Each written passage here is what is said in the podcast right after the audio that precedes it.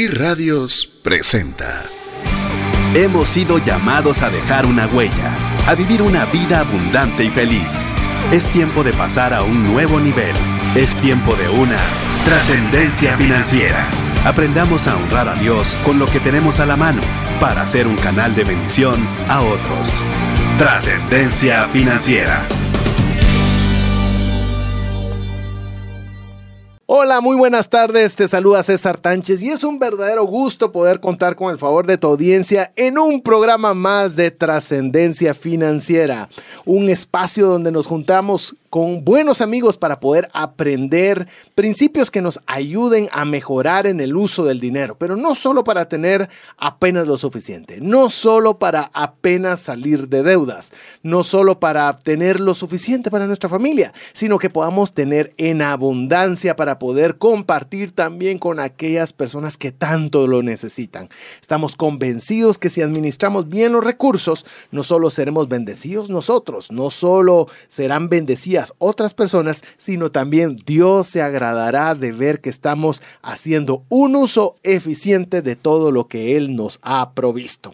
Así que te damos desde ya la bienvenida, recordándote que tú puedes ser parte de nuestra comunidad a través del WhatsApp, escribiéndonos al 59 19 05 42. Te repito, 59 19 05 42 para que tú puedas estar siempre al tanto de todo lo que sucede en trascendencia financiera.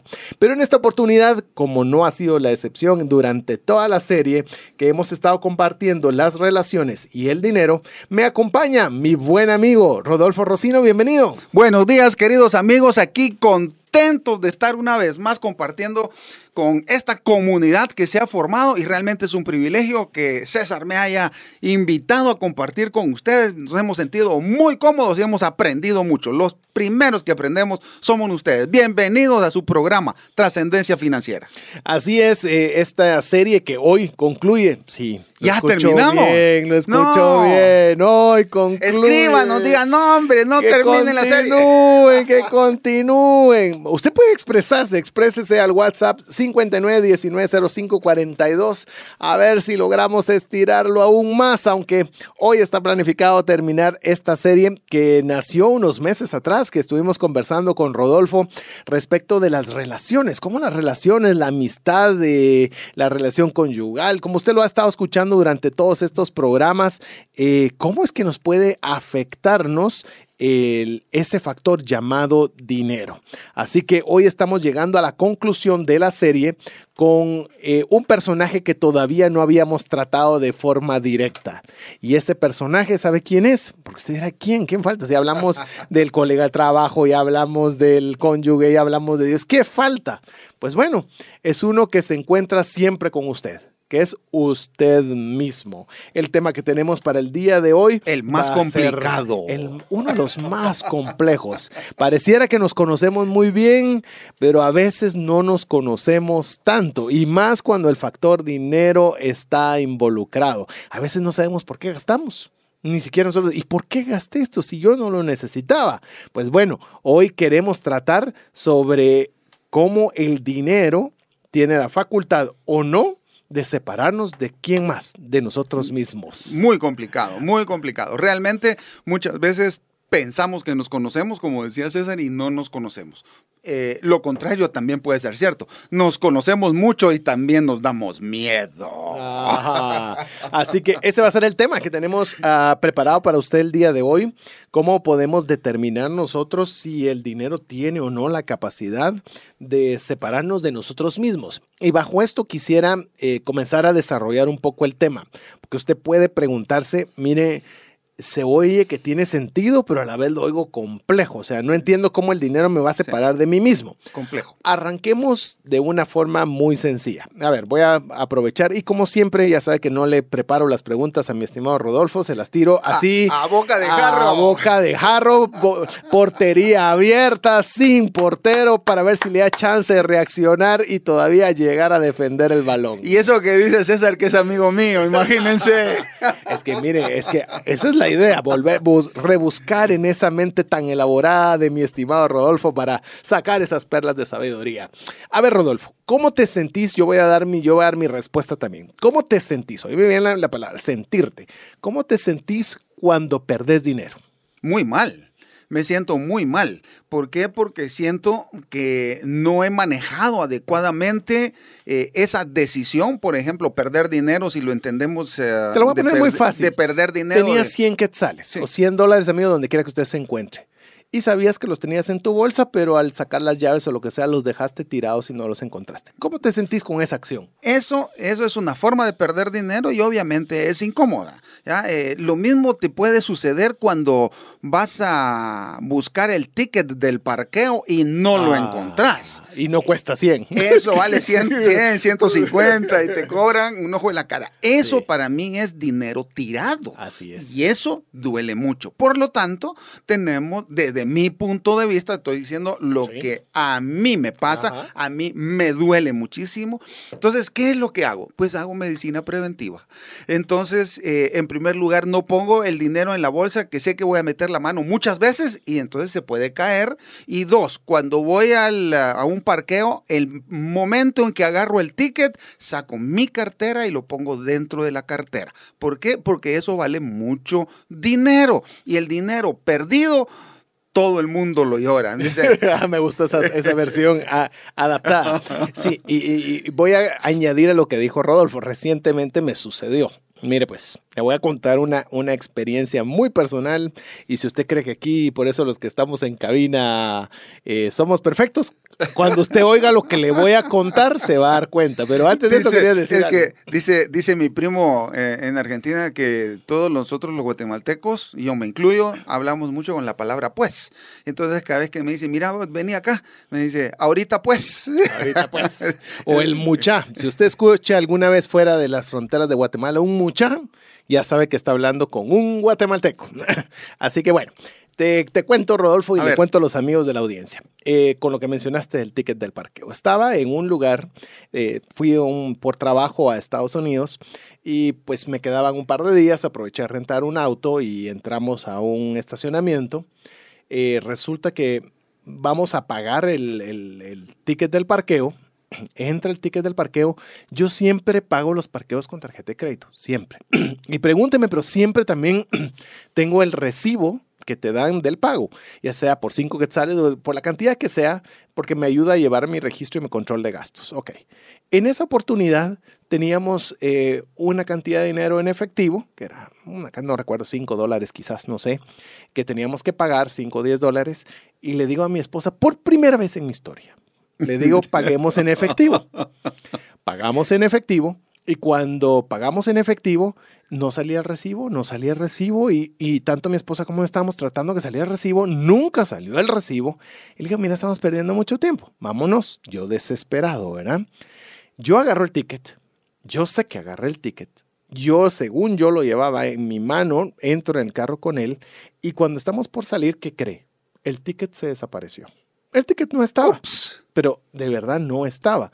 Le dimos vuelta, eh, regresé al lugar donde estaba. El la cuestión es que el ticket no estaba cuando estábamos, eh, porque no había forma de regresar el vehículo. Es de esos lugares que llegas y no puedes regresar, por menos para que la gente pase. Menos mal habían varios lugares para que pasaran. Llega la persona de la administración y me dice, mire, eh, les- me sucedió esto, le digo, y no sé qué hacer. Entonces me dice, bueno, muy bien, eh, pagó con tarjeta de crédito porque con su comprobante estaría bien. Ay, dije, no, fíjese que pagué con efectivo. Ah, bueno, no hay problema, me puede dar el recibo con el cual usted pagó con el efectivo. Tampoco. Entonces, eh, bueno, entonces son 50 dólares. 50 dólares, 400 quetzales. Mire, yo estaba fúrico, pero mire, fúrico, fúrico. No, no puedo decirle de qué forma eh, estaba yo molesto de ver que no había pago con la tarjeta, que era lo que hacía, eh, no había esperado el recibo. O sea, la señorita f- formalmente me dio todas las opciones posibles para salir librado y yo todas me había equivocado. Resumido, pues obviamente tuve que pagar. Salí y estaba de que ese evento me iba a deshacer todo mi día. Y ese es cuando a veces le digo, cuando uno, el tema del dinero sí lo saca uno incluso de su mismo y propio balance. Te saca. Y mire, yo le voy a decir algo que lo probé. Aquí está mi estimado Rodolfo, que ya le voy a pedir favor que nos dé todas sus credenciales para que vea que es alguien que nos puede ayudar mucho en el tema del día de hoy, sus credenciales médicas, eh, sus credenciales espirituales y demás, para que usted pueda ver la información, que hoy tenemos inform- información muy fundada con mi amigo. Eh, lo tenemos siempre, pero hoy de una base más científica y técnica.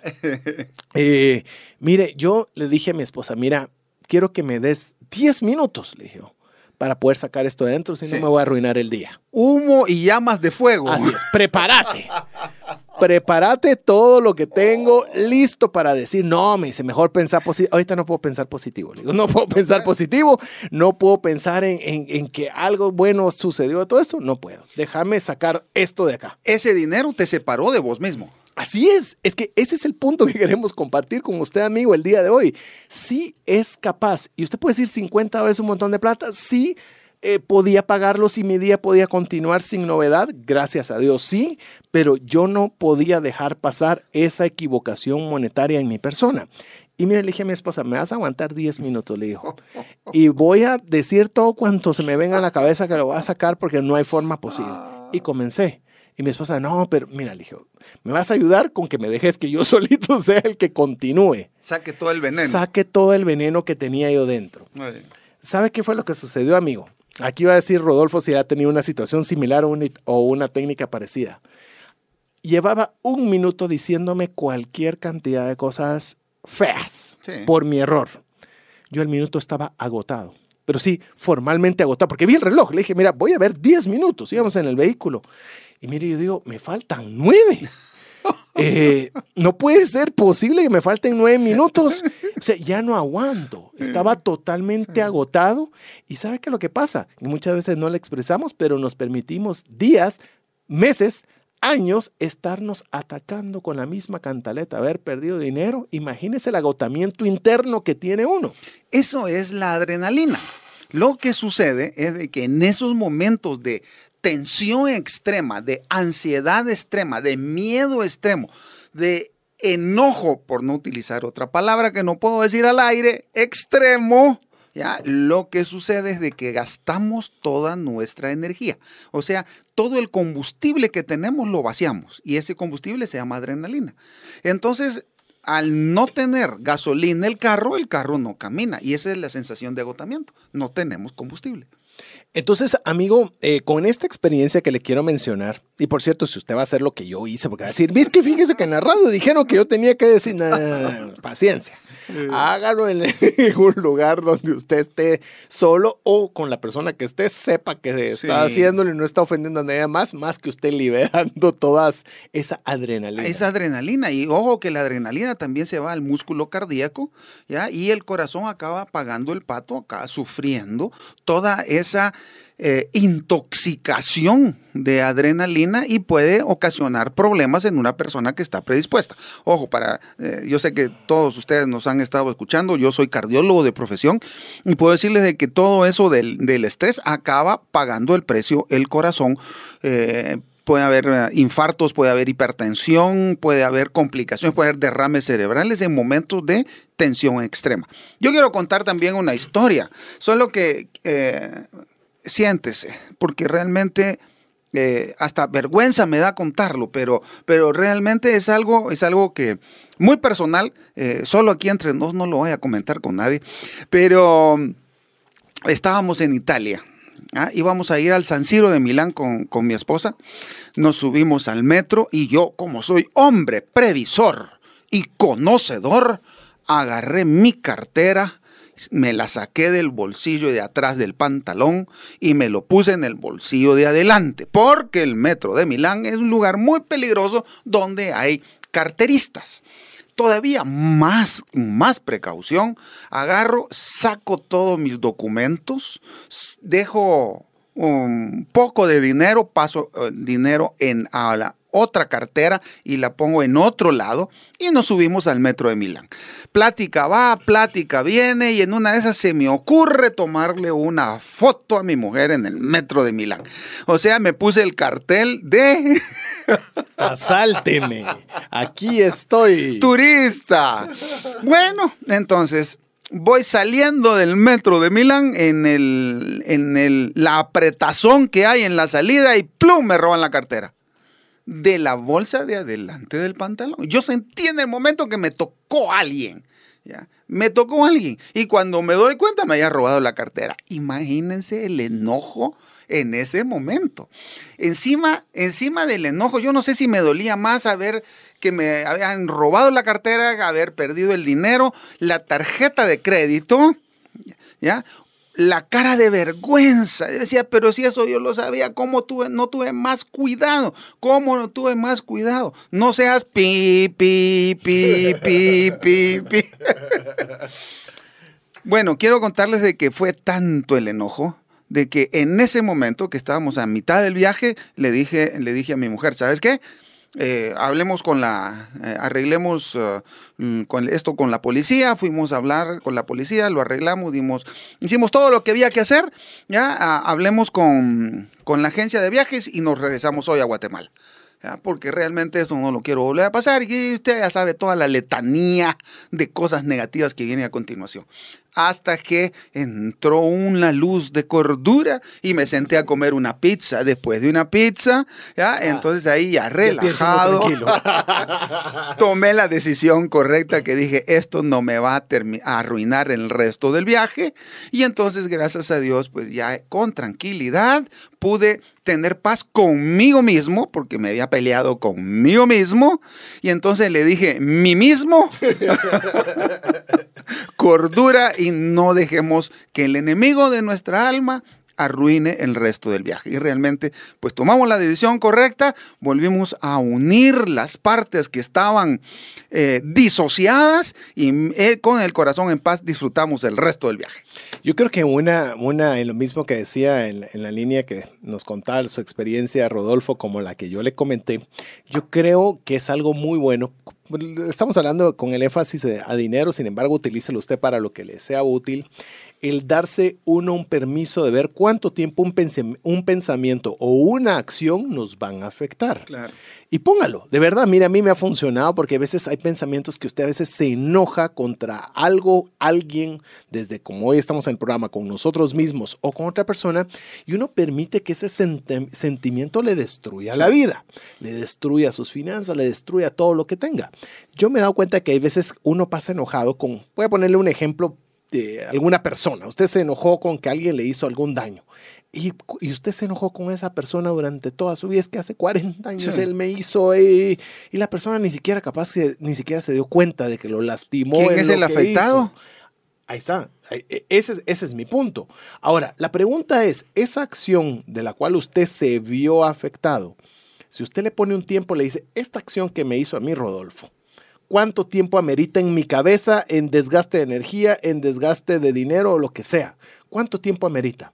Si usted se hace esa pregunta, se da cuenta que muchas de las cosas que nos afectan por años no valen la pena, pero ni un minuto en la cabeza. así es. Yo le puedo decir 50 dólares, se lo puedo cuantificar. 50 dólares ameritó un minuto en mi vida. Cuando si yo tal vez no tomo esa medida de ponerle un tiempo, resulta que uno lo vuelve tal vez algo que le comienza a afectar a uno toda la vida. Y uno tiene entonces que aprovechar esas circunstancias difíciles para aprender algo y no volver a cometer el mismo error una segunda vez. Entonces nosotros tenemos que entender. Ah, no, lo tengo clarísimo. No te preocupes. Lo, que vos hiciste de, tu ticket, yo ya tengo perfectamente dónde ese ticket va colocado. Sí, señor. Es que eso es lo que uno tiene que entender. Mire, tenemos que partir del principio que somos hijos de Dios. Y Dios nos ama. Dios no es un Dios malo. Dios no espera castigarnos. Dios nos quiere. Dios te quiere a ti, me quiere a mí, quiere lo mejor para nosotros. Pero también permite que nosotros tengamos esas experiencias para que nosotros aprendamos. Y en Dios, déjame darte este consejo. En Dios tenemos experiencias buenas y experiencias difíciles, pero malas no. Pero ¿de quién depende? De nosotros mismos, porque de esas experiencias malas le podemos sacar lo bueno para aprender. Por ejemplo, los 50 dólares del ticket de mi querido amigo César y también pues lo que me costó a mí la cartera, en el metro de Milán.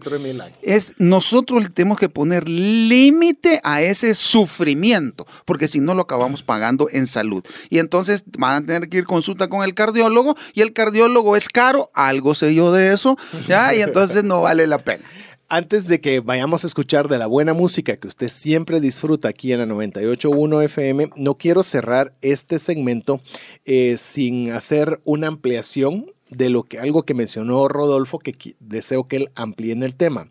Él indicó, decime si dije bien la palabra, que podías eh, eh, ponerle como veneno a tu corazón. Sí, a ver, o sea, esta, me, lo, ¿me lo mencionas como una frase o me lo mencionas de una forma científica que realmente cuando son esos enojos intoxicados o no sé cuál es la palabra? Ambos, ambos. Desde el punto de vista científico, estamos que Ah, existe una, eh, ahí sí, regresamos a las hormonas, existe el cortisol y el cortisol, que es el, él es el precursor de esas hormonas tóxicas, adrenalina, norepinefrina y etcétera, que van directamente al corazón, intoxican al corazón, si quieren utilizar esa palabra, afectan al corazón y entonces se paga en salud, desde ese punto de vista. Y desde el punto de vista emocional, sentimental, también, porque, eh, por ejemplo, cuando uno está así tenso o que alguien le hizo mal, a, uno y uno no lo ha perdonado, eh, ese, esa conducta es como tomar, eh, tomarse el veneno y esperar que le haga mal al otro. Realmente no funciona así. El que está mal es uno, el que está en la cárcel es uno. Y cuando uno deja pasar la ofensa, dice la Biblia, cuando uno perdona, como Dios nos perdona a nosotros, el primero el primer preso que sale de la cárcel somos nosotros. Sí, efectivamente, amigo, por eso es bien importante que hubiésemos dejado este, este último episodio de la serie, el hablarnos también de la relación del dinero y nosotros, porque si usted se da cuenta, el dinero sí tiene esa capacidad de tener una persona que usted escucha en la radio queriendo tener 10 minutos de, de, poderse decir cualquier cosa con libertad por un error cometido financiero. Y eso, eso estamos hablando de un ticket de parqueo, pero yo me, obviamente usted puede pensarlo también en su hogar. Yo cometí un error en el negocio, lo llevé a la quiebra, cometí un error al hipotecar mi casa por eh, comprar algo y estoy perdiendo mi casa. Y obviamente las magnitudes del, de las, del, de las consecuencias financieras que uno toma, pues obviamente tienen su repercusión, pero adicional a la repercusión, nuestra forma de enfrentarlos, por eso estamos hablando de nosotros, del yo, de uno mismo, no colabora o no faculta o no facilita la posibilidad de salir, porque nosotros somos los primeros, como bien lo dice Rodolfo, que nos estamos envenenando, estamos tirándonos todo hacia nosotros mismos, entonces la salida es más difícil. Yo no digo que uno no tenga que pagar las consecuencias de malas decisiones. A mí me tocó 50 dólares a los ejemplos que di, la casa o el, o el negocio, pero adicionalmente a eso, si nosotros no tenemos esa facultad de entender, que nosotros jugamos una parte crucial, nosotros podemos aprender de esa experiencia, como decía Rodolfo, o tener la mente limpia para ver salidas, para poder salir de ese hoyo financiero en que nos encontremos. Eh, pero si nosotros no estamos bien, la cosa es cuesta arriba y peor. Sí, señor. Dos, dos comentarios. El profeta Oseas, Oseas 4.6 dice, mi pueblo perece por falta de conocimiento. Y eso se aplica a todas las áreas de la vida. Muchas veces nos toca... Eh, perder dinero ya por falta de conocimiento. Nos metemos a una empresa con mucho entusiasmo, con muchas ideas, pero no conocemos nada del, del campo, del tema, del negocio, y entonces pues puede perder dinero, puede llegar a la quiebra. Bueno, ¿y qué? Eso es la vida. La vida muchas veces nos toca aprender de situaciones en donde hemos quebrado, donde hemos perdido dinero y aprendemos de ello para no volver a cometer los mismos errores. Vivir, vamos a tener problemas, vamos a tener dificultades, seguramente que sí, pero déjeme decirle algo. Y con eso realmente quiero que lo apunte. Y el concepto es, el dolor es inevitable en esta vida, pero sufrir es opcional. Así es, y con esa frase vamos a escuchar de la buena música que usted siempre disfruta aquí en 98.1 FM, no sin antes recordarle que nos gusta mucho saber de usted, aunque nos toma en más ocasiones que otras, nos toma tiempo poder leer cada uno de los mensajes que usted nos envía al WhatsApp, si nos tomamos el tiempo de leerlos, quizás contestarlos a todos si es un poco más difícil, pero queremos decirle que sí los leemos. Escríbanos al WhatsApp 59 19 05 42, es un WhatsApp dedicado para trascendencia financiera, donde le compartimos todo lo que usted puede escuchar a través de la radio. Es más, los que ya están en esa lista de difusión, pues bueno, ya, ya sabían cuál era el tema a tratar, van a recibir posteriormente el link del audio del día de hoy y así sucesivamente usted estará enterado de todo lo que sucede a través de trascendencia financiera. Le repito nuevamente antes de ir a buena música, 59 19 05 42, esperamos su comunicación por la vía de WhatsApp. WhatsApp exclusivo para trascendencia financiera. 59190542.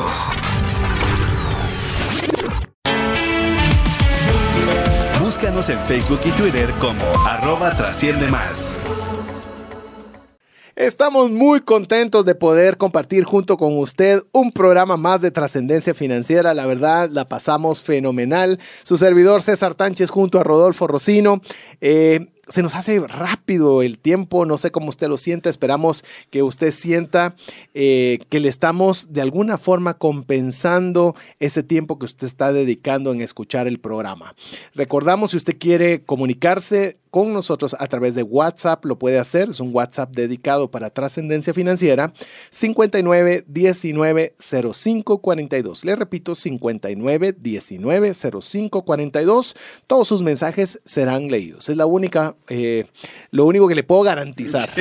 Contestarle es un poco más difícil, pero por lo menos leerlos, le podemos decir que leemos todos los mensajes que usted nos escribe a través del 59 19 05 42, que nos encontramos en el cierre de la serie Las relaciones, el dinero, y hoy con el episodio Yo. Así es, que estamos conversando sobre esta pregunta, si el dinero tiene la capacidad de separarme de mí mismo. Y recuérdese, usted no puede evitar de que los pájaros le vuelen arriba de la cabeza, pero sí puede evitar que hagan nido en su mente. Y eso es muy importante. Las dificultades, las, ah, los problemas financieros, todos esos clavos en los que nos podemos meter o simplemente puedan aparecer en nuestra vida son experiencias difíciles de las cuales debemos de aprender para no volver a cometer los mismos errores y también influir positivamente en la gente que está alrededor, enseñándoles a ellos cuáles han sido nuestras metidas de pata. Y hablamos de metidas de pata, específicamente en el segmento anterior de algunas, algunos. No más, porfa. Errores. Pero también, eh, Rodolfo, quiero que veamos la otra parte. Porque estamos hablando del dinero, eh, cómo puede separarnos de nosotros mismos. Si algo he podido ver ya luego de, de algunos años de estar compartiendo acerca del buen uso del dinero, he podido darme cuenta que las personas, o lo digo como personas como una generalidad o como una mayoría, sin especificar persona en particular, pero la gran mayoría creen que sus problemas con su cónyuge, problemas en su trabajo, problemas en su vida, se van a solucionar en el momento de que las finanzas estén bien. O sea, una vez yo salga de deudas, mi vida cambia y yo voy a hacer lo máximo. Una vez eh, ya tengamos no me voy a dinero, enojar. eh, mi relación con mi esposa va a ser Uh, fantástica. voy a ser un eh, ángel todo bajado va a ser cielo. genial cuando los números den en abundancia. ¿Qué opinas de eso? Mentira. Lo único que va a hacer va a ser un problemático con pisto. Ya vio, sin mucha vuelta, directo, directo al ángulo, lo tiró mi estimado Rodolfo. Y eso es algo, amigo, que es bien importante que lo conversemos brevemente. ¿Sabe qué es lo que pasa? Uno cree que, las, que los problemas a uno se los soluciona el dinero. Y es donde volvemos otra vez a confrontarnos claro. si el dinero tiene la capacidad de separarnos de nosotros mismos. Rodolfo, te voy a ampliar la pregunta. A ver. En el área que obviamente es tu especialidad, la cardiología, cuando llegan personas por ansiedad, por estrés, por tensión, por lo que fuere, eh, ¿podrías decir que has visto personas con dinero que lleguen padeciendo esto, porque uno creería que solo te llega aquel que está endeudado, aquel que tuvo una ruptura sentimental, pero aquel que está bien, o sea, que uno, uno diría, yo no sé por, o te has preguntado, yo no sé por qué está esta persona aquí si todo les aparentemente le sonríe. Muchos de mis pacientes en realidad son gente de, que tiene eh, muchas posibilidades económicas, son muchas veces son empresarios, y déjenme ejemplificarlo, a mí me gustan las historias porque son las que realmente se nos quedan, después de todo lo que hablamos se les puede olvidar, pero les voy a contar la historia de una pareja, los dos son amigos míos y vamos a llamarle Pedro y María. ¿verdad? Y entonces vienen Pedro y María, que son, insisto, son amigos hace mucho tiempo, nos tenemos pues mucha confianza. Eso estoy hablando de hace unos, en realidad unos 10 años. Llega a la clínica porque Pedro se sentía mal, tenía un dolor de pecho. Pedro es un empresario de cuarenta y tantos años, de altísimo perfil económico en Guatemala, ganaba, gana lo que se le, lo que quiera. ¿Verdad? Entonces, lo que usted se imagina, bueno, él gana más que eso. Y, entonces llegan, lo examino, se sientan y entonces enfrente mío se voltea la esposa, María, y le dice, mira Pedro, ya, si no le haces caso a Rodolfo y te pasa algo y te morís, todo ese dinero que te estás ganando me lo voy a ir a disfrutar con mi próximo marido. Ups. ¿Ya? Eso es lo que puede ocasionar el mal enfoque hacia el dinero. Porque si nosotros nos enfocamos nuestra vida en hacer dinero, ¿ya? muchas veces estamos enfocando el lado equivocado porque nuestra pareja necesita dinero, sí, ¿ya? ayuda el dinero, sí, pero necesita más de su pareja, de, sus hijos necesitan más de su papá, sus amigos necesitan más de, sus, de, su amistad y no tanto de lo que usted les pueda dar. Recordémonos que el dinero sí nos puede separar de nuestra salud. Así es, y eso es algo, algo muy importante que debemos tener eh, todos muy claro. El dinero no le estamos quitando la, la importancia que tiene. Obviamente, si podemos tener y abundancia de recursos económicos, wow, tenemos más posibilidades de poder ayudar y bendecir a más personas, de que nuestra familia esté en mejor posición y demás, pero no es la solución para que nosotros, cuando digo nosotros, no mm. le digo usted, su esposa y sus hijos, nosotros como usted, yo, eh, yo mismo pueda tener una mejor vida. El dinero no tiene esa capacidad. Quiero decirle que esa capacidad la tiene únicamente Dios a través de usted mismo. Así de sencillo. El dinero lo único que puede ayudar es, es ayudar o colaborar a un fin, pero no puede hacerle de usted una mejor o peor persona. Usted puede tener toda la abundancia del mundo. Lo platicaba con un buen amigo que aprovecho a saludarlo y aprovechando estas fechas, se llama Daniel Gerbruger. Tiene un, podcast que quizás usted lo ha escuchado, que se llama La Asignatura Pendiente. Eh, lo admiro mucho, es, joven, es eh, dinámico, es una persona muy eh, dedicada también a enseñar principios de finanzas personales, guatemalteco viviendo en Estados Unidos. Y él me decía, mira, que normalmente sociedades como las norteamericanas principalmente, mm. miras a las personas que están frustradas, enojadas, amargadas, que cuando te atienden, te atienden con amargura, no te atienden con alegría. Eh, y esta persona me dice, lo usual que está pensando es que cuando tenga mucho dinero va a ser otra cosa. Va a ser una, va a seguir siendo la misma persona amargada, pesada, pero con dinero. Sí, señor. Con dinero. Sí, señor. Entonces, el dinero, le digo, tampoco la abundancia, ya hablamos de la escasez, de los errores y de las pérdidas, pero tampoco la abundancia del dinero tiene, o sea, no le va a ser mejor persona. Lo que sí tiene va a ser la capacidad también de separar en lo que usted es. Claro. Porque yo, yo quiero decirle que ni siquiera sería igual. Si usted era una persona mm. amargada, quizás va a ser doblemente amargada porque ahora con dinero tiene la doble posibilidad de poder expresar más su amargura esa amargura, ese enojo, ese atender mal a la gente, ese no saber ah, poner lo mejor de uno, por ejemplo, para hacer su trabajo, eso realmente es una fractura de carácter. Y la fractura de carácter lo hace mm, estar mal con mucho, con poco, con lo que sea. Ahora, también recordémonos que los grilletes de oro son mucho peores que los grilletes de hierro. Y entonces realmente el tener dinero y no tener un carácter, entonces eso puede ocasionarle muchos problemas. Dios a mí me enseñó ¿ya? que Él está más interesado en forjar mi carácter que en mi comodidad.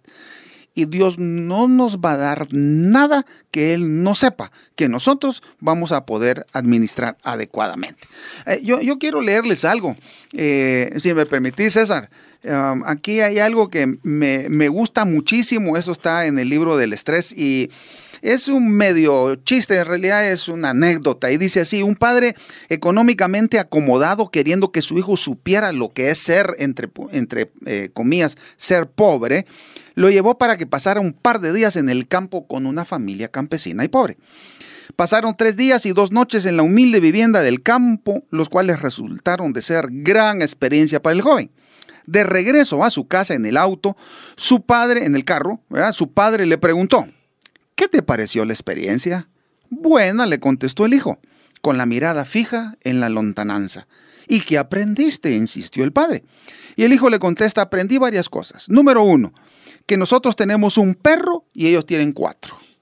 Número dos, nosotros tenemos una piscina con agua estancada que llega a la mitad del jardín y ellos tienen un río sin fin de agua cristalina en donde hay peces y cosas bellas. Número 3. Nosotros oímos CDs, ellos escuchan una hermosa sinfonía de clarineros, pericos, chejes, sapos cantores y otros animalitos. Número 4. Nosotros cocinamos en estufa eléctrica y ellos todo lo comen con ese glorioso sabor del fogón a leña.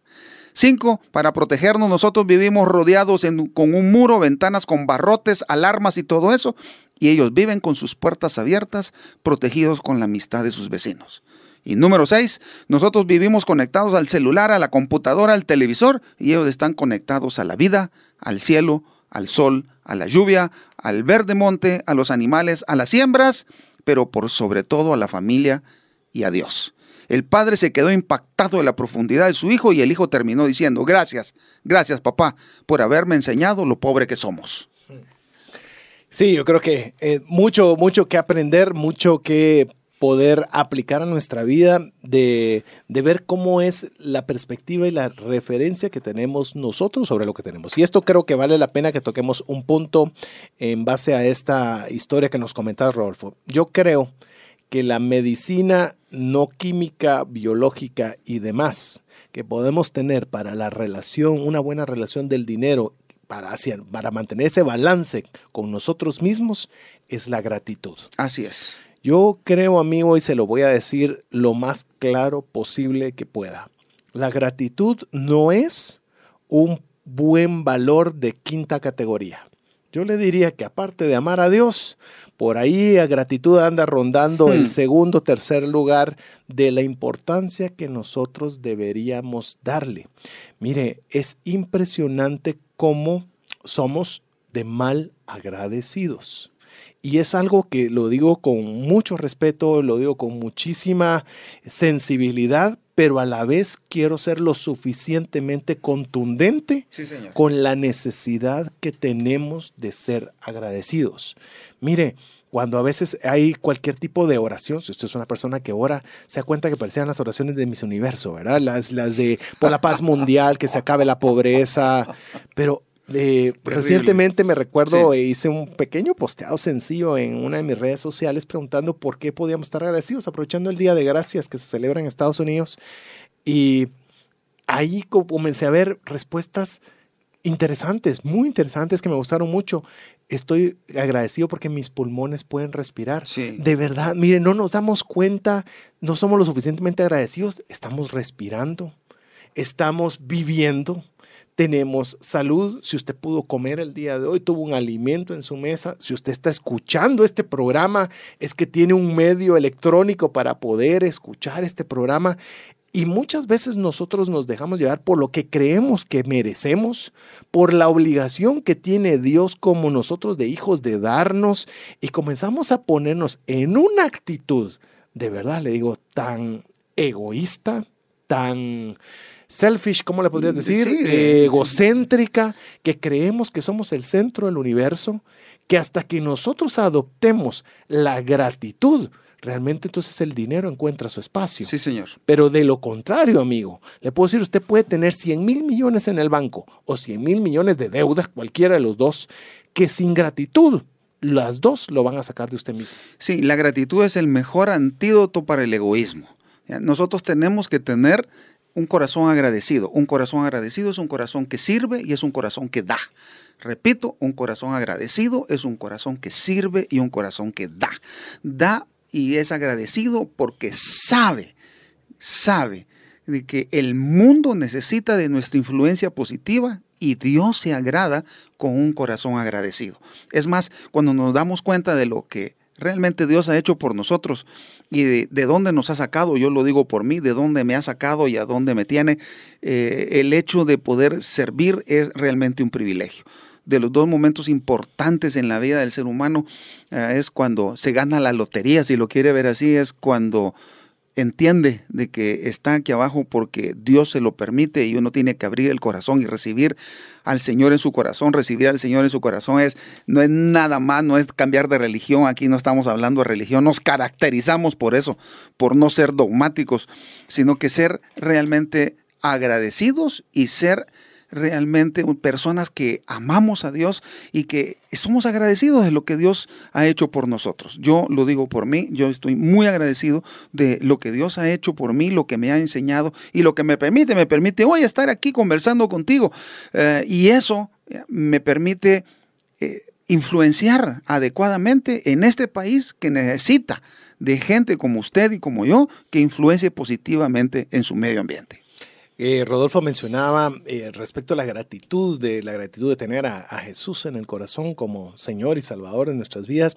Eh, recientemente, como estas fechas también promueven mucho el que uno pueda reflexionar sobre la vida de Jesús y, y demás. Obviamente, uno debería hacer siempre, pero creo que el clima de diciembre siempre faculta el estar por lo menos un recordatorio más constante. Eh, en ese momento en el cual Jesús le dice a Dios Padre, le dice, eh, aparta de mí todo este sufrimiento, no le voy a decir copa y demás, pero le, todo este sufrimiento, todo lo que va a venir adelante, si puedes, por favor, quítalo. Y siempre vemos el enfoque obediente de Jesús de seguir de acuerdo al plan. Pero yo quiero enseñarle otro, otro, otra arista pequeña de ella. Si a mí mi hijo, y yo sabiendo que mi hijo va a pasar un gran sufrimiento, mm. y me dice mi hijo, papá, no hay otra forma de que lo podamos hacer sin que yo tenga que sufrirlo. ¿Qué haría yo? sin duda que sí. Sin duda alguna lo saco inmediatamente de ahí. Pero tanto fue el amor de Dios que aún así dijo, por más que quisiera sacarte de eso, es necesario que pases por ese camino. Y mire, cuando uno entiende el amor de Dios de ese tamaño, de verdad, eh, le digo, uno lo menos que puede, de veras, es ser agradecido con esa muestra infinita de amor para nuestra vida. Y usted va a decir, bueno, y no que estaba hablando de dinero, es que si nosotros no entendemos qué es lo importante y vemos la gratitud como tal, ya le digo, usted puede tener mil millones, es la persona más infeliz. Vea todos estos artistas famosos, todos estos cantantes famosos que tienen millones, mujeres, fama, casas, carros, sueldos, puntos, tienen en teoría la vida asegurada y se paran quitando la vida. ¿Por qué? Porque no han encontrado la esencia misma del ser. Y eso es regresar a su creador, el creador que es Dios mismo. Que le da a uno el contentamiento. Y el contentamiento es la condición del corazón que hace que nosotros podamos disfrutar de las cosas que Dios nos da y no sufrir por la que no tenemos. Entonces, ese contentamiento, eso no quiere decir apoltronarse y acostumbrarse. No, eso significa disfrutar de lo que tenemos, de lo que Dios nos da y poder compartir con agradecimiento, con humildad, con el que lo necesita. Eso no es dar limosnas, eso es dar con amor y hay una gran diferencia.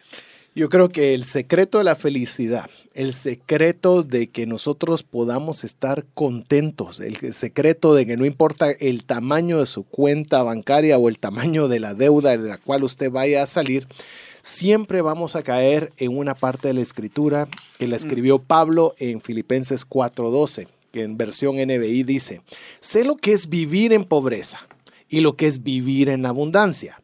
He aprendido a vivir en todas y cada una de las circunstancias, tanto a quedar saciado como a pasar hambre, a tener de sobra como a sufrir escasez.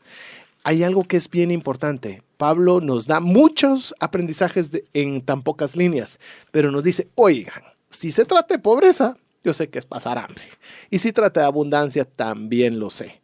Pero he aprendido a vivir en cada una de las circunstancias. Es aprendido, ese es un músculo. Eso no es algo que usted nace agradecido. Mire un, niño chiquito, mm. lo de dos, tres años. ¿Cuántas veces le ha repetido usted el niño de gracias, gracias, gracias, gracias? Y cuando tiene la oportunidad con una persona extraña no lo da. ¿Y usted cuánto le insistió a que diga gracias? No está en nuestra naturaleza normal el ser agradecidos. Pero cuando usted es agradecido, usted es feliz. Hay una frase que me gustó mucho de, del libro Sea agradecido. De hecho, se llama, eh, así se llama el libro.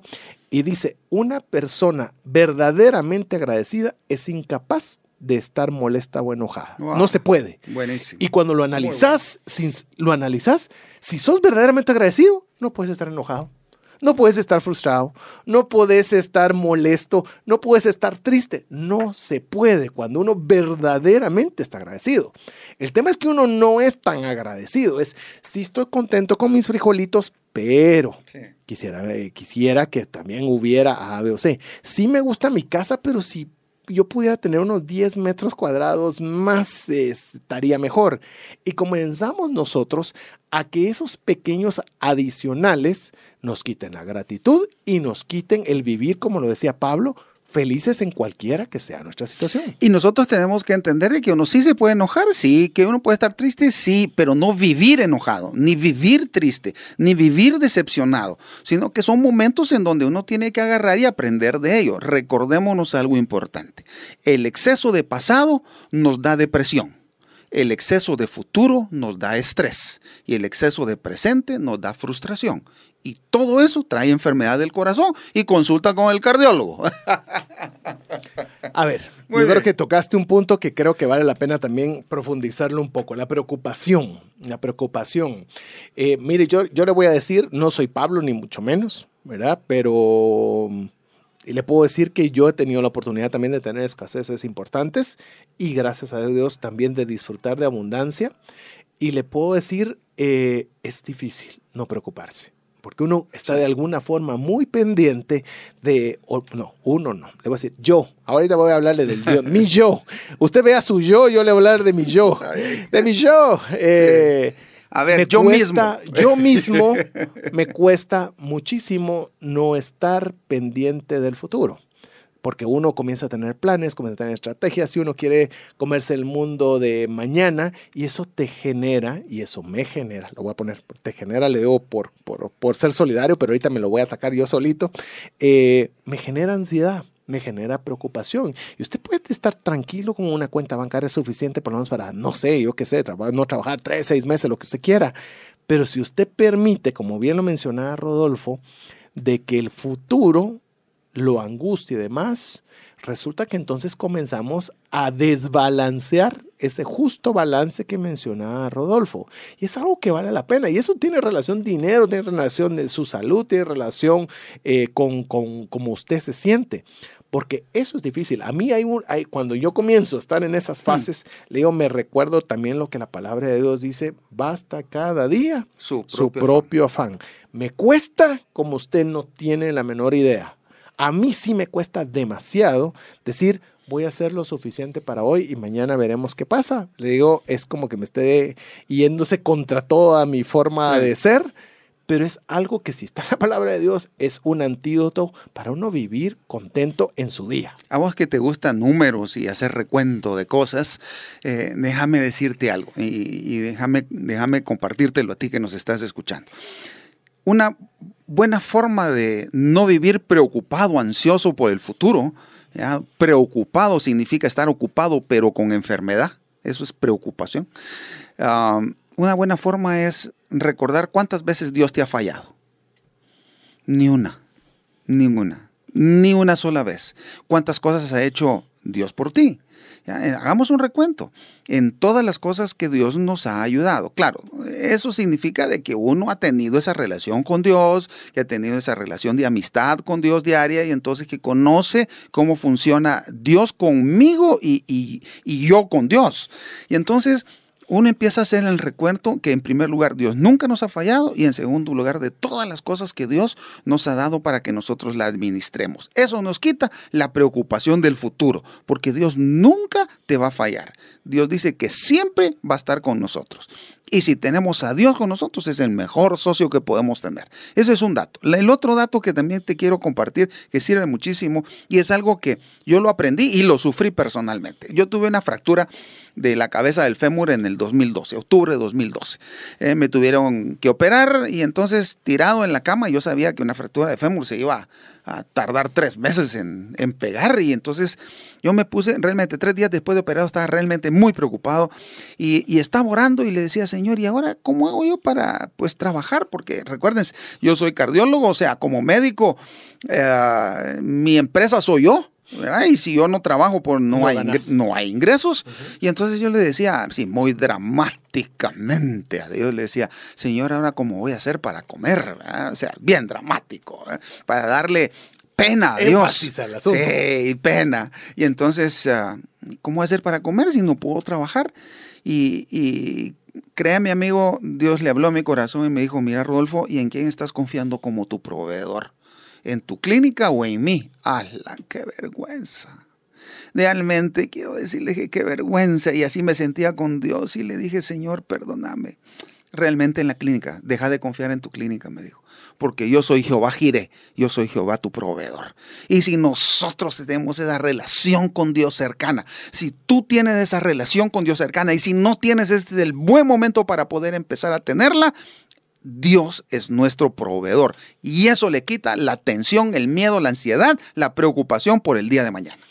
Creo que vale la pena hacer algo que no hacemos eh, con mucha frecuencia aquí en el programa, pero quisiera dedicarle un tiempo de oración en este momento. Un tiempo de oración por dos razones. Una, para si usted no, no sabe qué es una experiencia con Dios, animarle a que usted pueda permitirle a Dios que a través de su Hijo Jesús usted pueda abrirle su corazón. Y otra también, si usted está pasando un momento difícil y como bien lo mencionaba Rodolfo, comienza a dudar cómo va a salir adelante, que sepa que Dios está pendiente de usted y que usted lo que tiene que hacer es apegarse y acercársele y él seguramente le va a dar una salida. Padre Celestial que estás en los cielos, te damos infinitas gracias por esta oportunidad que nos das de poder llegar ante ti. Hay personas en este momento que van a repetir esta oración pidiéndote que seas el Señor y Salvador de su vida y te agradecemos por cada uno de ellos que tú lo estás haciendo, que repiten esta oración. Padre que estás en los cielos, te damos gracias por la oportunidad que nos das de habernos regalado tu Hijo Jesús para poder dar su vida por nosotros. Yo le abro la puerta de mi corazón permitiendo que Él sea el Señor y Salvador de mi vida. Sé que este momento es un momento en el cual voy a ser diferente porque tú tomas el control de todo. Perdona todos mis pecados y permite ser tú quien decías de mi vida de aquí en adelante. Lo recibo, lo creo, ese bendito nombre de Jesús. Amén. Amén. Y hacia todas aquellas personas que están con una necesidad difícil, complicada, que no encuentran una solución en sus fuerzas, recordarles, como lo dijo bien Rodolfo, de que tenemos que llegar hacia el trono de Dios, donde ahí no hay escasez, donde ahí no hay penuria, donde no hay falta de conocimiento, donde ahí está la provisión que usted necesita. Crea, sea diligente, pero crea que Dios es su Jehová Gire. Él tiene su provisión y Él le puede dar no donde usted espera. Él tiene múltiples formas de poderle cubrirle cada una de sus necesidades. Todo esto lo oramos, lo creemos y lo confesamos en el bendito nombre de Jesús, profetizándolo en fe, sabiendo de que Dios escucha nuestras oraciones cuando vemos dos o tres personas unidas en la mismo favor. Te damos gracias en el nombre de Jesús. Amén. Amén. WhatsApp exclusivo para trascendencia financiera. 59190542. En Facebook y Twitter como arroba trasciende más. Qué sabroso poder escuchar buena música aquí en 98.1 FM y mejor aún cuando lo hacemos con su compañía, con todos los mensajes de cariño que usted nos envía al WhatsApp 59 19 05 42. Le recordamos que usted puede ser parte de nuestra lista de difusión VIP. Muy fácil, solo nos escribe un mensaje si es que aún no lo ha hecho al WhatsApp dedicado a trascendencia financiera 59 19 05 42. Y recordarte, amigo, de que tenemos regalos para nuestra audiencia. Mira qué etapa vamos del programa y no lo habíamos mencionado tan con Es- tanto es clave. estábamos. Pero eso fue, eso fue a propósito. A ver, a ver, a ver, contarle entonces a nuestros amigos qué es lo que pueden ganar. A todos los que nos escriban al WhatsApp dedicado a Trascendencia Financiera 59190542. Bueno, le vamos a tener eh, un regalo. ¿ya? El- un regalo es del libro Vence el Estrés. ¿Verdad? Y que hay un capítulo precisamente sobre el, dinero, otro sobre el trabajo, eh, y bueno, diferentes eh, enfoques que podemos hacer de nuestra vida para evitarnos el estrés. ¿ya? Y ese es uno de los regalos que tenemos. Y otro de los regalos es una fotografía. Vamos a ver, vamos a dejarles dos fotografías. Dos fotografías, este es otro de mis, de mis hobbies, la fotografía y hay dos fotografías tomadas por mi persona, firmadas eh, por César y por mí, que se las vamos a obsequiar si Usted nos dice a través del WhatsApp dedicado a Trascendencia Financiera 59190542 alguna experiencia en la cual usted haya logrado obtener ese balance entre usted y el dinero. En lo cual, así como ya le hemos contado varias anécdotas, usted nos puede compartir una suya de cómo el dinero le sacó de lo que usted es o también usted logró balancearlo de lo que usted es. Así es muy fácil.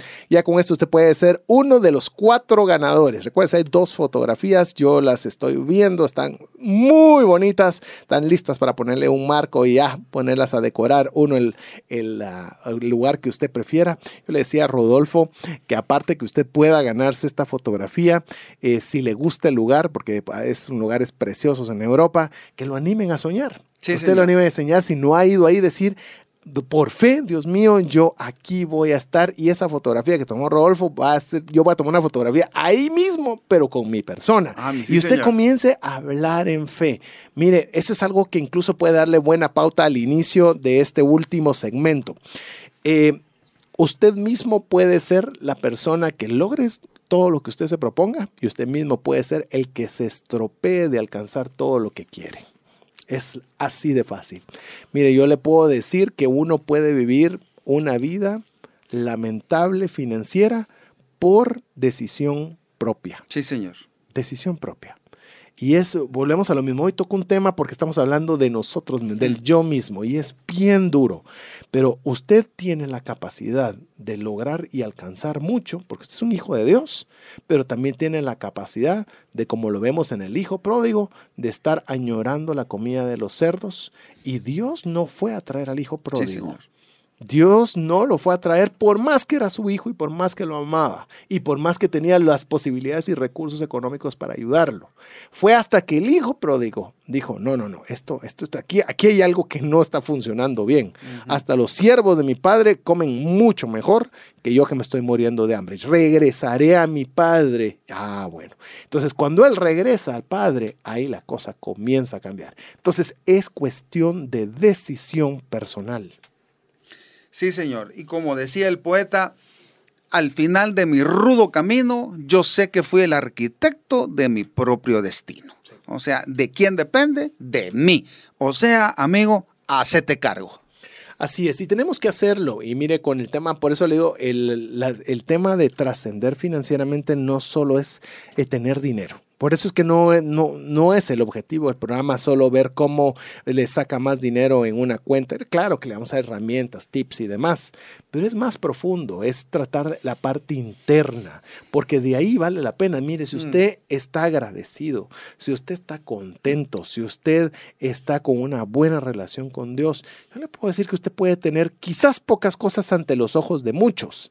Y quiero decirle un, un paréntesis para que le dé paz. Siempre, no importa cuánto dinero tenga, va a ser poco comparado a los ojos de alguien más. Sí, señor. Porque siempre va a haber alguien más que tenga mucho más. Usted puede tener un yate, sí, Eh. pero hay uno que tiene un yate Eh. 10 veces más grande que el suyo. Nunca y se usted se, compara. siente el chiquito dentro de los que tienen yate. Entonces el yate no va a hacer que usted sea mejor o sea peor. Pero si usted tiene lo que sea que usted tenga, y usted lo sabe disfrutar y como dice Pablo, tener ese contentamiento, usted va a deleitarse, disfrutar de lo que usted tenga. Mire, hay cosas tan sencillas. Yo le voy a decir una de las, de las cosas tan facilitas y pasitos de bebé que yo he tomado. Una, yo me daba cuenta que no importaba dónde comiera, en un restaurante fino, un restaurante de comida rápida o en mi casa, eh, terminaba de comer y ni me había dado cuenta que había terminado de comer. Hasta que me di cuenta que tenía que ser un hábito, como le digo, usted parecerá ridículo, pero era disfrutar cada bocado de comida. Y mire, comencé a comer despacio, a sentir los sabores, a disfrutar el momento. Y mire, son cambios que lo ayudan a estar presente, agradecido. Y entonces no importa cuánto fue lo que usted pagó, pero usted disfruta de lo que pagó. Sí, señor.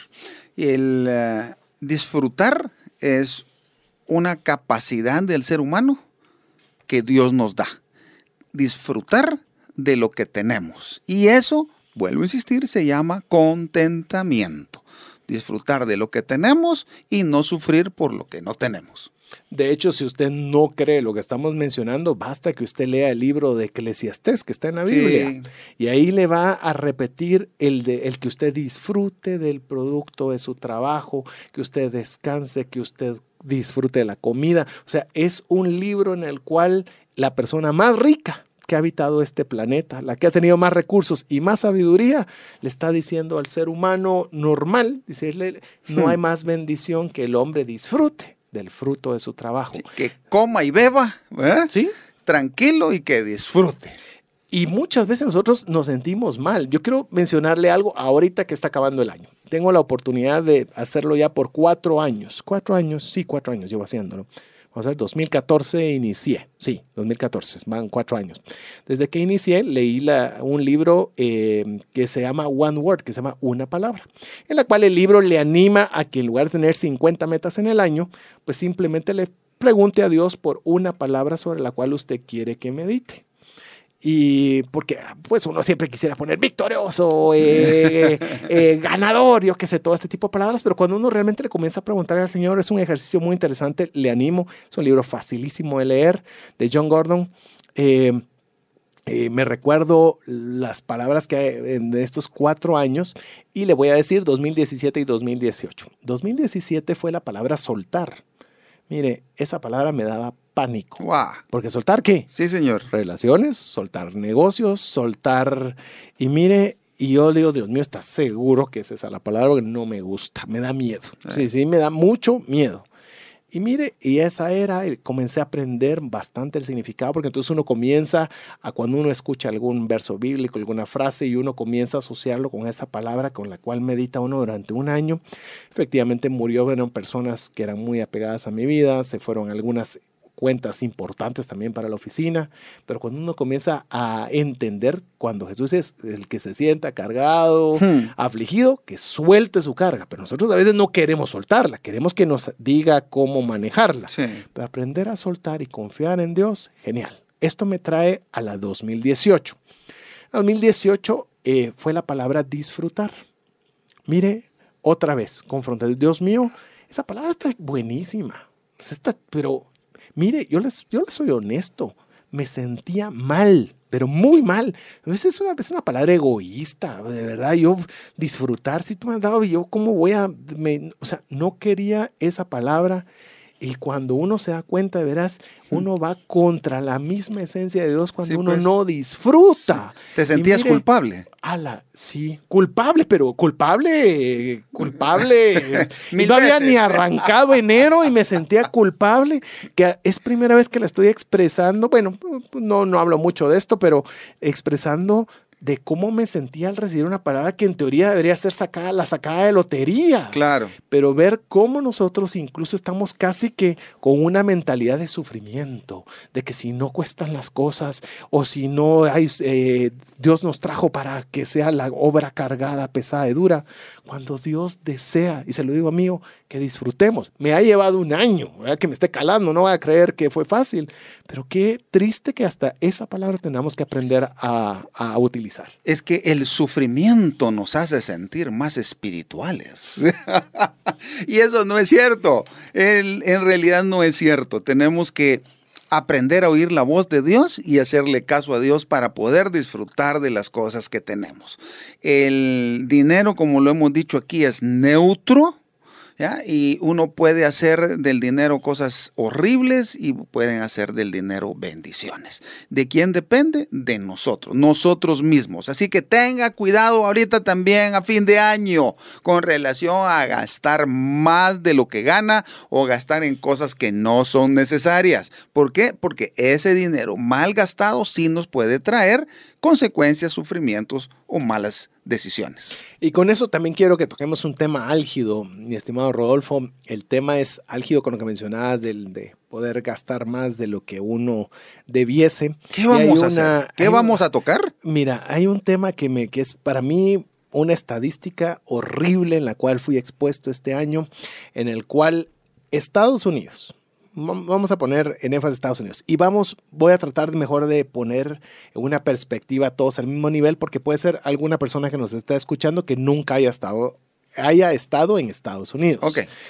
Eh, si usted entra a un centro comercial en Guatemala y le parece grande y con mucha gente, si usted entra a cualquiera de los chiquitos de Estados Unidos, piense que eso es 100 veces más grande.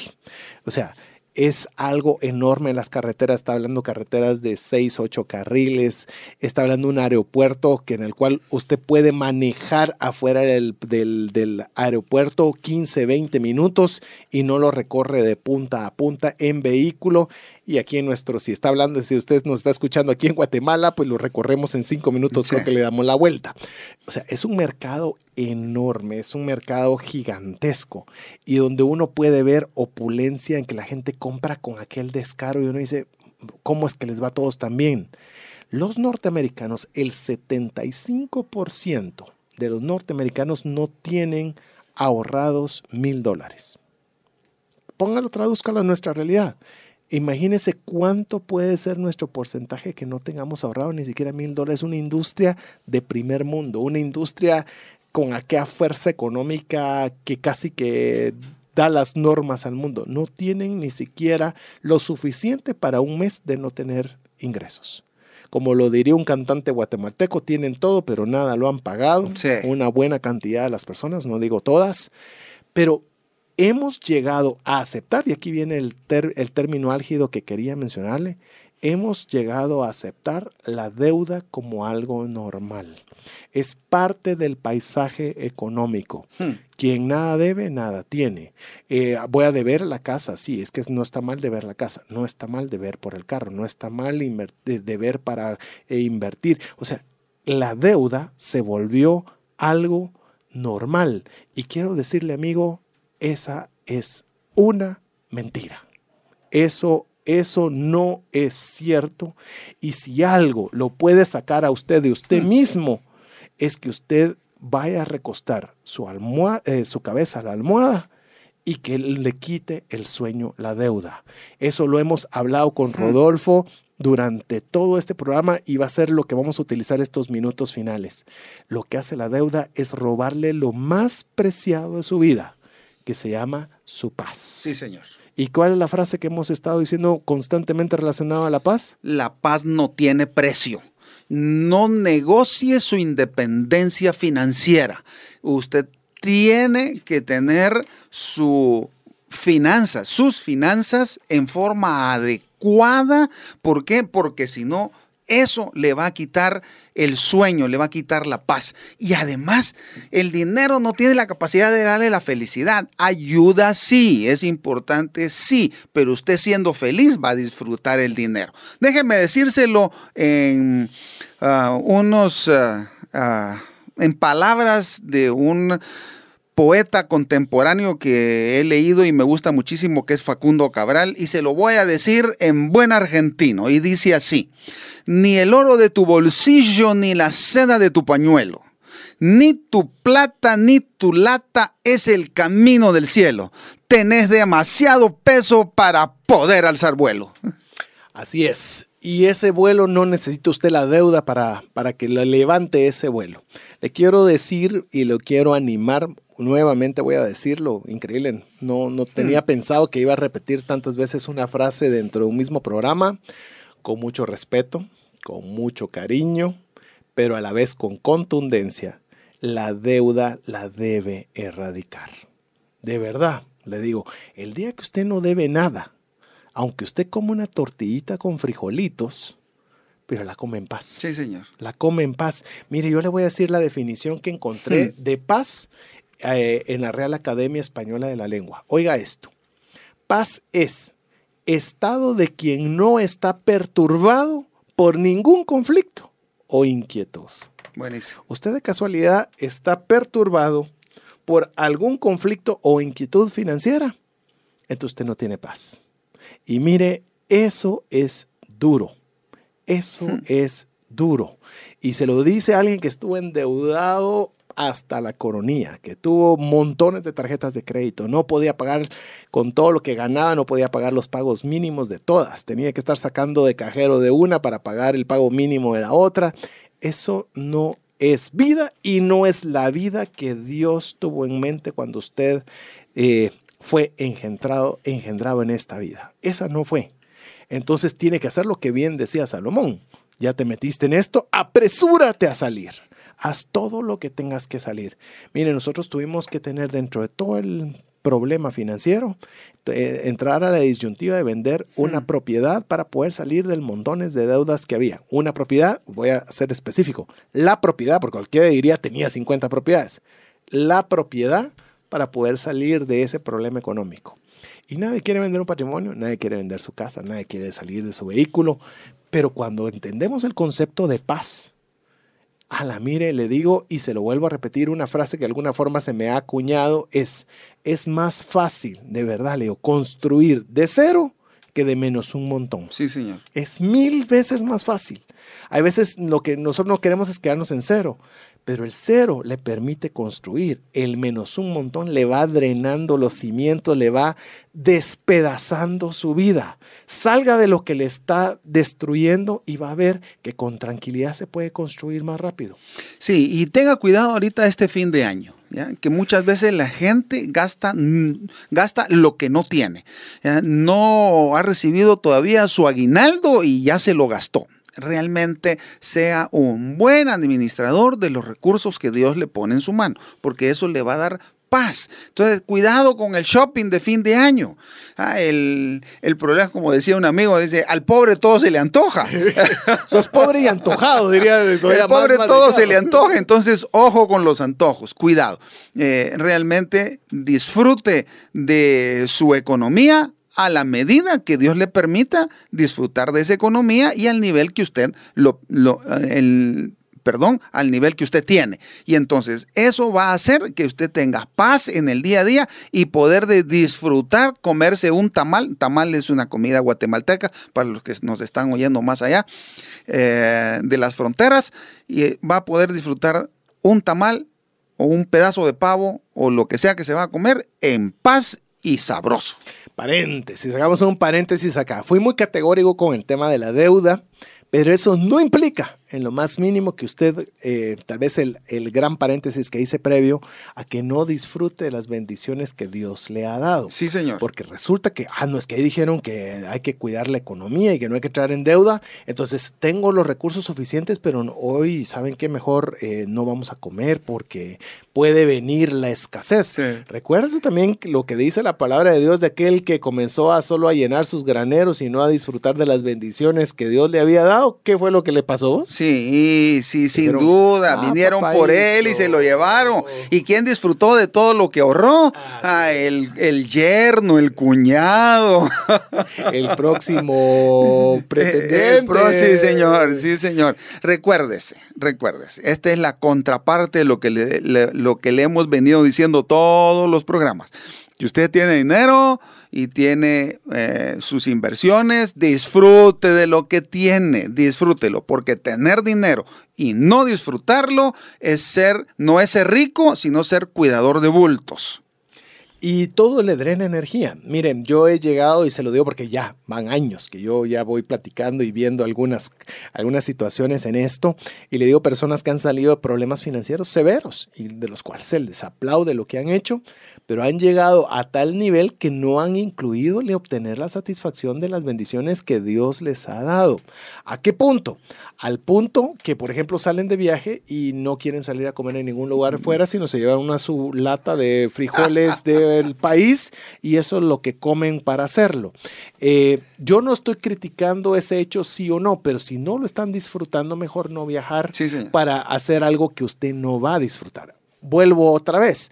Ala, pero si usted se va a ir de viaje con su familia porque lo puede hacer y se va a estar preocupando de cada gasto que está haciendo. Yo no digo que no lleve un control de sus gastos o que no lleve un presupuesto, no. Pero que cada comida que... "Ah, Pero es que, ¿y, y eso cuánto va a salir? Y va a sufrir por cada cosa. Eso no, le puedo decir, eso no es el plan de Dios para su vida No se va a comer un pan tranquilo. no se va a comer un pan. Entonces, ¿para qué sale? Entonces, si va a salir Sí. sin paz, Sí. recuérdese otra vez el Pa- tema- la definición de paz. Para sufrir mejor acá. Así que paz, sufrir. Recuérdese paz. Es el estado quien no está perturbado por ningún conflicto o inquietud. Muy fácil. Mire, si usted va a salir de viaje y, y cree que eso podría afectarle, es muy sencillo. Agarre el dinero en efectivo o una tarjeta prepago o de débito, porque ahora hasta se las venden en cualquier lugar. Incluso lo vi recientemente en Estados Unidos, que hay una o como un cajero automático en la que le pones el dinero y te saca la tarjeta de débito con la cantidad que le has ingresado. Imagínate, curiosísimo. En la cual usted dice, aquí está mucha. Ya sea, cuando se acabe ya no habrá. Sí. Y cuando, así que podemos comer muy bien esta o podemos limitarnos en la otra, pero no se preocupe de eso. Si no, mire, comienza a hacerle castigoso el viaje a sus hijos. Porque Sí. entonces sus hijos van a decir, me sacaste, pero Sí, hombre, ¿a qué qué me sacaste? Me sacaste, no puedo comer, no puedo hacer nada. Mire, mejor eh, tengamos bien definido para poder tener realmente ese deleite. Cuando mis hijos eran chiquitos, ¿ya? que salíamos, eh, salíamos cuatro hijos, Rosibel y yo. Entonces lo que hacíamos con, imagina, imagínate, tres mujeres, lo que hacía es que le hacíamos un presupuesto y del presupuesto decidíamos cuánto le tocaba a cada uno. Y entonces le distribuía, sí, bueno, vos te tocan 100, a vos 100 y 100 y 100. Te hagan lo que quieran con eso porque eso es para ustedes. O sea, disfrútenselo, gástenselo, hagan lo que quieran. Pero eso es lo que les corresponde, no me van a pedir más. No más. Ese es el presupuesto. Claro, uno siempre tiene un 10%, ¿verdad? De que se va... El guardadito. Eh, sí, que es flexible. ¿Para qué? Pues para disfrutar de las bendiciones que Dios nos da.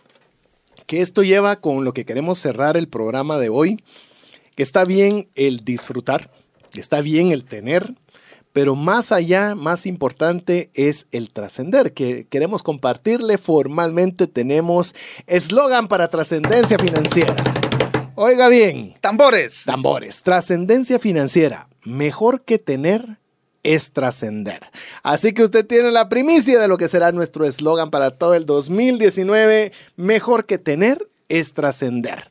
Así es. Y recuérdese que usted todavía tiene algunos, algunos minutitos todavía para poderse ganar dos fotografías tomadas por el doctor Rodolfo Rocino de hermosos paisajes en Europa, así como el libro Venza el Estrés. Escríbanos al WhatsApp 59 19 05 42. Y aquí va a estar también el nuevo eslogan. El nuevo eslogan, porque mejor que tener es trascender. Pues nosotros nunca vamos a atacar que lo que usted tenga. Al contrario, queremos que Dios le dé y mucho, que usted tenga en abundancia, pero no solo para tener. Y que lo comparta. Exacto. Mejor si es con nosotros. Podría empezar por allí. Así nosotros somos testigos de esa, de, esa, de esa bendición de Dios para su vida. Damos fe, firmamos abajo. Así es. ¿Qué es trascender? Es todo más allá de usted. Hoy hablamos de usted, pero el trascender es cuando lo que usted está haciendo bien en usted traspasa la frontera de su cuerpo. Usted ya es de bendición para usted y para otras personas. Y esas son finanzas que valen la pena Sí, tener. señor. Sí, señor. No solo egoísta, no solo porque me lo merezco, sino usted una persona agradecida, contenta, que disfruta las bendiciones que tiene y más aún trasciende con lo que Dios le ha dado. Así que amigos, estamos muy contentos de haber contado con el favor de su audiencia para el final de este programa y de esta serie, diciéndole que es mejor, tener, eh, mejor que tener es trascender. Gracias Rodolfo por haberme acompañado, lo he disfrutado muchísimo. Yo también, yo Todo también. este lo tiempo. disfruté un montón. De estar con, contigo, César, un buen amigo a quien hemos aprendido a conocernos y a querernos y, aguantarnos acá en el programa. Así es. Esperemos que usted hemos, también. hemos estado, hemos estado pocas veces en desacuerdo. Al principio habíamos, habíamos pensado que íbamos a ser más, más, más controversiales. Lo lamentamos, amigos. Sí, señor. Entonces, mándenos algunas controversias eh, eh, para ver si qué hacemos ahí en adelante. Tal vez de, de, las controversias que usted nos envíe sale alguna serie. Así que en nombre de Jeff en los controles, mi estimado Rodolfo, que ha sido un verdadero gusto poder contar con él como coanfitrión de esta serie, y su servidor César Tánchez, esperando que este programa haya sido de ayuda ayuda y de bendición para su vida. Hasta un próximo miércoles de trascendencia financiera. Que Dios le bendiga. Que Dios te bendiga. Hemos recibido herramientas prácticas que nos ayudarán a trascender más, no solo para beneficio propio, sino de nuestro prójimo. Esto fue Trascendencia Financiera, porque honramos a Dios cuando usamos bien los recursos que administramos. Hasta nuestro próximo programa. Esta es una producción de iRadios Guatemala Centroamérica.